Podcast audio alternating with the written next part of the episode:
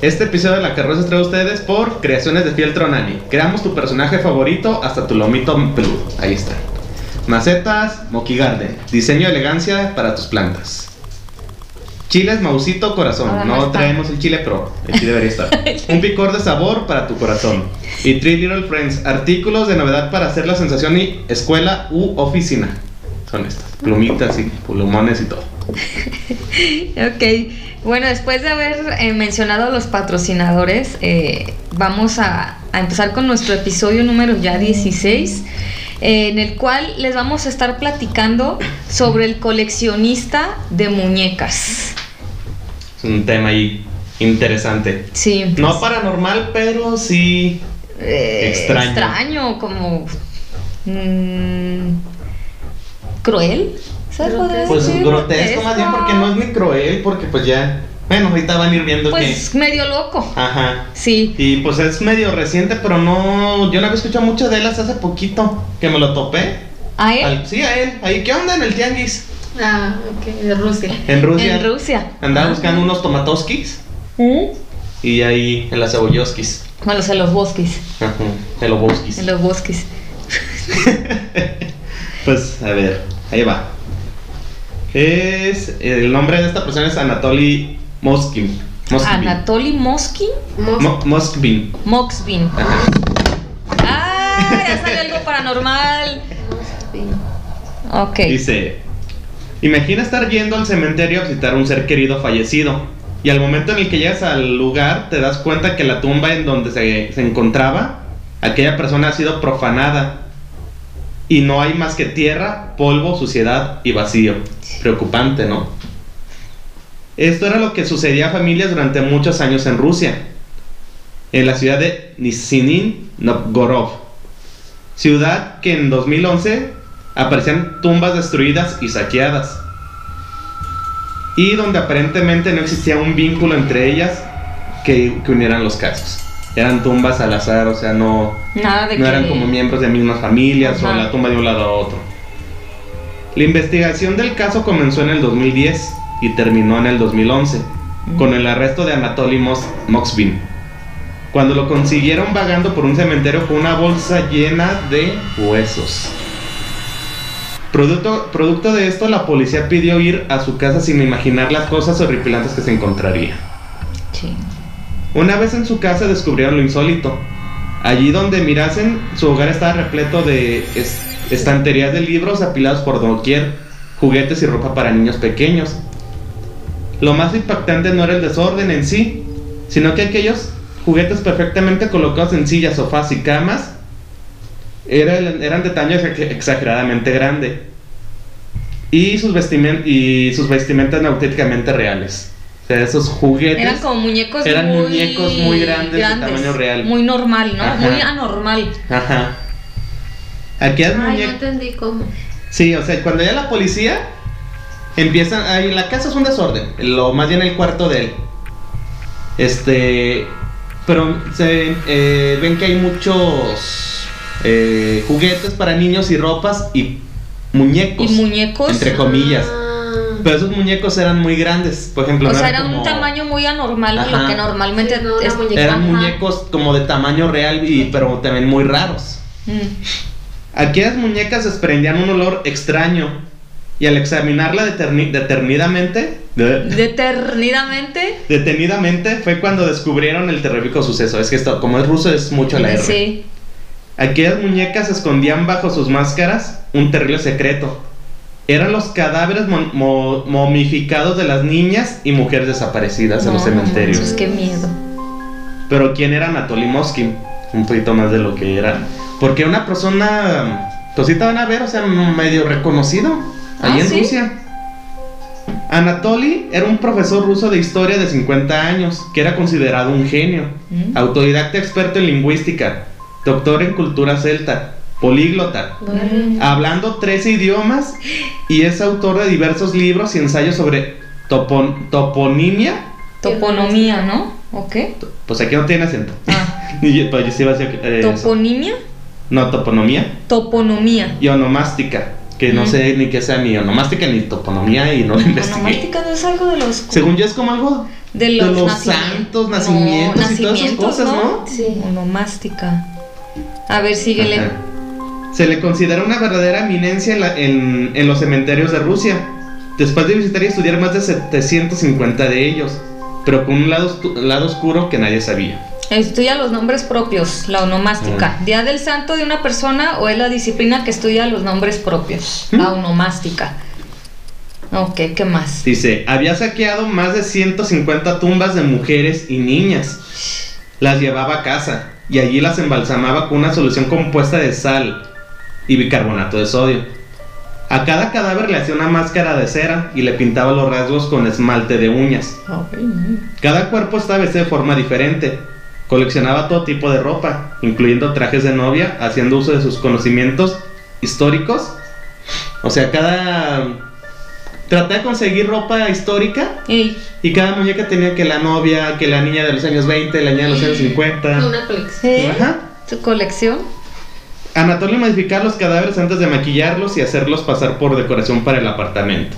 Ay, qué feo. Posteriormente las vestía con ropas de, de tallaje infantil, medias y botas altas, Eh, para dar la sensación visual de que en realidad eran muñecas. Además, algunas de ellas las maquillaba con, con pintalabios rojos que empleaba con la mayoría de ellas. mm. No obstante, había un detalle más allá de lo que podía verse a simple vista. A Moskin le gustaba esconder dentro de sus compañeras una caja de música oculta detrás de las costillas. Ay, no. Eh, incluso el historiador llegó a organizar supuestas fiestas de té con las muñecas. Ay, no, sí estaba bien loco. Sí. A las que colocaba en posición que recordaba a la de los niños jugando como en, como en, un, gat- en, un, en un gateo. Así. Ajá, así como gateo, Ey. en posición como Ay, de no, qué, qué- qué miedo. Todos los cadáveres tenían entre 3 y 15 años. Y junto a ellos había documentos informativos relativos a la resurrección de personas, Ándale. así como archivos sobre la identidad de las fallecidas, fotografías y videos del propio Oskin había hecho dentro de su lugar, hogar. Entre sus cosas encontraba información actualizada sobre las vidas de cada niña, Ajá. información sobre el proceso para convertirlas en muñeca, trozos de las lápidas y placas. Ujú. Mapas de los cementerios de la región y fotografías y videos de las tumbas abiertas de los cuerpos desenterrados. O sea, él documenta prácticamente Todo. todo, todo. O sea, desde que iba, la sacaba, cómo de- dejaba. ajá, el- cómo las transformaba. ¿Y cómo para qué, no? O sea, bueno, lo de las tumbas, o sea. Ujú. Encontraron los cuerpos modificados de 26 niñas vestidas con distintos atuendos, maquillajes y otros accesorios. eh, Es- eh, esas se, se encontraban en posiciones que hacían parecer que realizaban actividades propias de un infante. Desde su detención, Anatoly cooperó de todas las formas posibles con la policía, ofreciéndoles detalles realmente chocantes de sus actividades. Durante los interrogatorios, Moskin afirmó que intentaba resucitar a las niñas, Hoy no más. colocando las cajas de música dentro de las muñecas para que pudieran cantar. Hoy no más. A una le puso la de Despacito, Ey. el musical Despatin. Cada una tenía un nombre particular y una personalidad bien, bien definida. O sea, hasta les Hasta les- nombres. le, le ponías un nombre, les decía, tú eres María, sí, tú les eres creaba todo un personaje. alegre, te gusta los hoteles, te gusta en la playa y la música de Maluma. Eh, imagínate, no manches. Realmente creó una niña, una hija, por el, pero el tribunal no le permitió. Bueno, perdón. Eh, esto lo dice, cito, o sea, Moskin. Realmente creó una niña, una hija, pero el tribunal no lo permitió por mi situación económica. Así, yo y todas esas muñecas éramos niños. Vivía con ellas como vivía con los, como con los vivos. Les mostraba dibujos animados, les cantaba historias, dijo Moskin a los policías. Ninguno de los compañeros de Moskin dice haber notado comportamientos extraños. Era un hombre tranquilo que solía, solía salir con sus colegas, no bebía, no fumaba, no consumía ningún tipo de sustancias estupefacientes. Es, un, es simplemente un hombre reservado. Eso decían sus compañeros. Mm. Ahí es lo que. la parte en la que me tocó. Sus extraños intereses comenzaron cuando tenía 12 años, explicó en un artículo que hizo para un sitio web. Cuando fue al funeral de una pequeña compañera de clase, que murió con tan solo 11 años. Dice, o sea, lo que él dice. Un adulto empujó mi cara hacia la celosa frente de la niña y no pude hacer nada más que besarla, tal como me lo indicaban. La besé una vez y otra vez. Qué locos. Ay, no manches. El tétrico momento finalizó cuando la mamá de la niña fallecida le colocó un anillo de matrimonio a Moskvin, Moskvin, simbolizando una unión entre él y su hija. Mi matrimonio con Natasha Petrova fue muy útil, me ayudó a desarrollar un profundo interés en ceremonias mágicas. Ay, no más. Explicó que había aprendido que los antiguos druidas dormían cerca o encima de las tumbas para comunicarse con los espíritus de sus, de sus difuntos. De esa forma, Mosby comenzó a buscar obituarios de niños recientemente muertos. Cuando encontraba un obituario que le hablaba, dormía en dicha tumba para determinar si el espíritu del niño deseaba volver a la vida. Ay, no más. Afirmó que estuvo haciendo esto durante unos 20 años, insistiendo en que nunca desenterró una tumba sin el consentimiento previo del niño. Ay, no. Oye, niño, ¿quieres volver a la vida Eh, desenterrarte? Eh, Oye, también el uno- del Facu- el Facundo, ¿no? Oye, niña, Oye, niña, niña, te- niña. Te, te desentierra, niña. Ey, Y también, oye, uno se casan en kermeses en la primaria, él en, él en un Él velorio. en velorios, más original, ¿Y se habrá divorciado? sabe. Pues no enviudó, no, porque enviudó. No, en viudo. eh. Es viudo. Nunca va a olvidar. No. Está como el de al extremo, la que cuenta el Capi Pérez, que a Juan Barragán un mes lo, lo llevan a un pueblo y que le, di- la- le dijo la, la señora de ahí, oye, mi hija era muy fan tuya, pero se murió, ¿te, te casarías con él? Es que era su sueño. Ah, sí es cierto. Y él dijo, pues bueno, pero se casó pues simbólicamente como Ah. algo parecido, con una muerta. Ay, qué feo. Oye, si Juan Barragán es en realidad Moskin, se vino acá escondido. Cállate, no, y ya no salen al extremo, ¿eh? Ah, no, ya no. Ya no. ¿No? Mosbin dijo que era totalmente consciente de que estaba cometiendo un crimen, pero sintió que los niños muertos lo llamaban, clamando ser rescatados. Pensó que rescatar a los niños de la oscura muerte. Pensó que rescatar a los niños de la oscura muerte era más importante que obedecer la ley. A medida que se hacía mayor, se volvió doloroso físicamente para él dormir en las tumbas, así que decidió llevar los cuerpos a su casa. O sea, los desenterraba para mejor pasar Sí. con ellos ahí. Ah, en su casa. Ajá. A ver si sí. Porque él era- pasaba las noches dormidos en el cementerio, en las tumbas, A ver si le hablaba. sin su almohada soñare. Dios mío, qué horror. Está muy Está muy feo. Les dije, les dije. Pensaba que los espíritus estarían más dispuestos a hablar en un lugar seguro y acogedor y que podrían ser más fácil escucharlos si no estaban bajo tierra. Una vez encerrado a Anatoly, se le dispuso un juicio en la corte rusa frente a todos los familiares de las personas que este habían agarrado como compañeros en su hogar y es aquí en donde los mismos sintieron el verdadero terror, ya que en vez de estar arrepentido de sus actos, Mosving se sintió feliz de lo que había realizado. 44 cuerpos de niñas de entre 3 y 12 años fueron las víctimas que admitió haber tenido entre sus filas.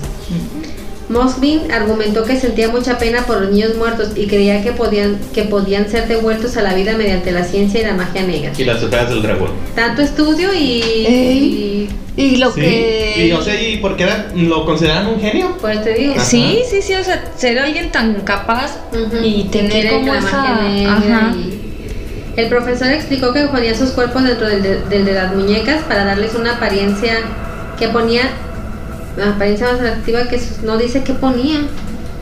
Las cajas musicales, a lo que mejor. Que sus debilitados No, o sea, que los cuerpos, es que, que ponían los cuerpos como en apariencia de muñecas, como, como no Ah. sean cuerpos ya medios Pues ya. putrefactos Eh, o de Ah, sí es cierto. El profesor explicó que ponía sus cuerpos dentro del de muñecas Ajá. para darles una apariencia más atractiva que sus debilitados cuerpos para cuando consiguiese el modo de retornar, retornarlos a la vida. Yo creo que se traumó con Pinocho. Yo creo que Pues yo Él era. Gepetto, Eh, ha de haber dicho, ah, con eso. Ay, espera. Negó cualquier atracción sexual por... Es lo que estaba pensando. Negó cualquier atracción sexual por las muñecas y por el contrario explicó que las trataba como sus hijas. Les cantaba canciones, miraba con ellas dibujos animados y hasta les festejaba los cumpleaños, como cualquier niña haría con su muñeca. Moxpin vivía todavía con sus padres a pesar de haber cumplido ya los 45 años. Como él mismo declararía unos años después a la policía, se mantenía virgen y no había tenido ninguna pareja sentimental al considerarse a sí mismo como Pero, o sea, vivía con sus papás y ¿Cómo los papás que no veían que eran muertos. Pues ahorita te vas a dar cuenta. Ah. ah, de hecho, habla de los papás ahorita todo eso. Ah, ok. Pero entre. porque Yo creo que por más mm, libertad que le quieras dar a su espacio, te das cuenta de todo el desmadre que tiene tu hijo. Y luego aparte el olor. ¿Quieres ver? Ujú. Eh, también. O le tenían miedo. Cuando la policía descubrió los 29 cadáveres ataviados como muñecas de porcelana decorativa, acudieron a interrogar a los padres. Estos, tanto durante el interrogatorio como en el juicio, alegaron que desconocían el origen macabro de las figuras siniestras que poblaban el salón familiar. Alegaban que siempre habían visto la obsesión de su hijo por las muñecas como un joven hobby repentino y extraño, fruto de una personalidad ya de por sí bizarra y al que no dieron más importancia. ¿Ves? O sea, los otakus no se sientan mal al coleccionar monitos. Yo. No están tan mal. Yo mis moñi- monitos. Ah, yo también. Por ello, ¿cómo logró Mospin apropiarse de los cadáveres y disfrazarlos dentro del mismo domicilio que sus padres? Según explicaba el propio detenido, estos se marchaban cada mes de agosto a una casa de verano a pasar las vacaciones, dejando a Anatoly solo en el piso. Un mes, un mes que el experto en cementerios aprovechaba para desenterrar las tumbas y apropiarse de los cuerpos. Veíamos las muñecas y ni pudimos sospechas, ni pusimos sospechas de que dentro había cuerpos, asegura la madre de Anatoly, Elvira, de 76 años. Creíamos que era su hobby, hacer muñecas tan grandes, y no vimos nada malo en él. Una vez arrestado, Moswin fue sometido a numerosas pruebas psiquiátricas. El jefe del Centro de Rehabilitación Psicológica Corefei, el psiquiatra Jan Golan, explica, el diagnóstico para el problema psiquiátrico de Moswin es necrofilia y fetichismo situacional. Pero necrofilia. Pero que no es tener sexo con los cuerpos. Según yo sí, o más que, ta- que también abarque atracción. Algo más. O sea, simplemente atracción a los muertos, un gusto. eh. Mm, No sexual, pero sí. Ajá. Anatoly dijo, ustedes abandonaron a sus niñas en el frío, yo las llevé a mi casa y les di cobijo.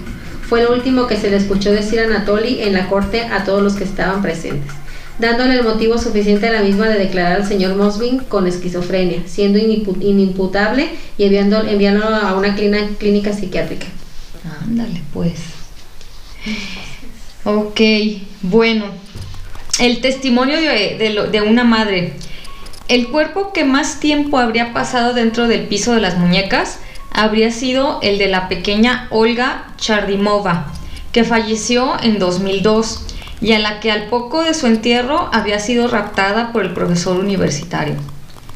Cuando apenas tenía 10 años, la pequeña Olga le anunció a su madre una importante decisión.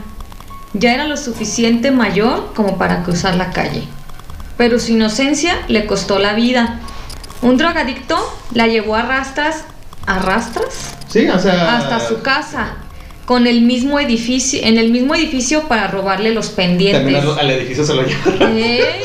La resistencia de la niña provocó que le golpeara la cabeza con una barra de metal. La pequeña pasó los siguientes nueve años en casa de Anatoly, vestida como una muñeca de porcelana. Pobre niña, o sea, primero le la matan para robarle y luego, un loco se la roba. Ey, Dice que cuando fueron al cementerio encontraron la lápida abierta y al revisar encontraron un agujero en el ataúd. Tras el juicio, Natalia Chardimova, la madre de la niña, confesaba en una entrevista recogida por el diario Daily Mirror. Y ella menciona, se me acercó durante el juicio, directo hacia mí. Perdí el aliento. Sencillamente me quedé plantada con la boca abierta como un pez. Me quedé mirando a su madre que estaba temblando y sollozando. No obstante, Natalia mantiene que sintió compasión hacia los progenitores de quien había vivido casi una década, década con el cuerpo de su hija. Al final, ella es una madre, pero en lo más hondo de mi corazón no puedo creer que tanto su madre como su padre no supieran nada. Pues si es que dices, Sí. pues que no olía raro, o sea, no olían extraño. Pues sí, debería haber olido muy raro. Pues sí, o sea, no creo que un cuerpo... Ay, si un cuerpo, nada más uno, despide un Cuando olor que alerta a vecinos. Exacto. O, o como dices, ya está momificado, pero ha de tener un olor Sí. especial, sí, o sea, algo. La torta de Eh, camarón seco. Hoy, Lucio. este. Dicen. Solo hay que mirar a las fotografías que tomó la policía en la casa. Es un desastre. No me creo que no oliese o no hubiera nada sospechoso en estas muñecas. Esta criatura llevó miedo, terror y pánico a mi vida. Todavía no puedo creer la enferma perversidad que este tipo que vivió durante nueve años con mi hija momificada en su habitación. O sea, se le hacía como que, ¿cómo Sí. no? Yo la tuve durante 10 años y él la tuvo nueve años dijo Natalia Chardimova, la madre de Olga, una de las niñas que Moxvin tuvo sin que Natalia se percatara de que el cuerpo de su hija ya no estaba en su tumba. Eh, ok, él tuvo una sentencia controvertida. El psiquiatra que siguió el caso de Moxvin aconsejó durante el juicio, celebrado en febrero de 2013, que el sospechoso, sospechoso, sospechoso, que el sospechoso no fuera considerado como competente mentalmente para afrontar un procedimiento judicial.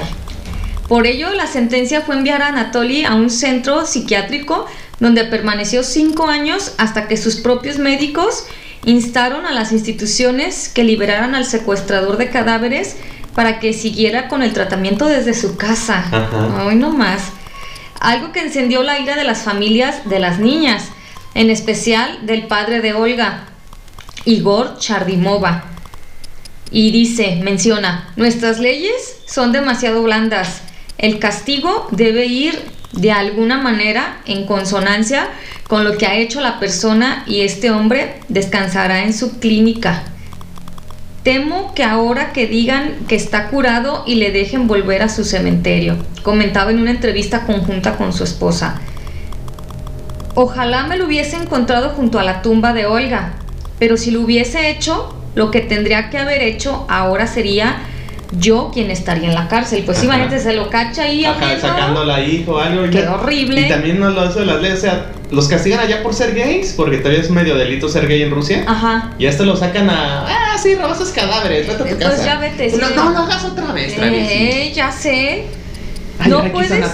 Eh, ah, ok. No puedo creer que vaya a tener libertad para ir donde quiera. Él dijo en la corte que volvería a sus chicas si alguna vez era liberado.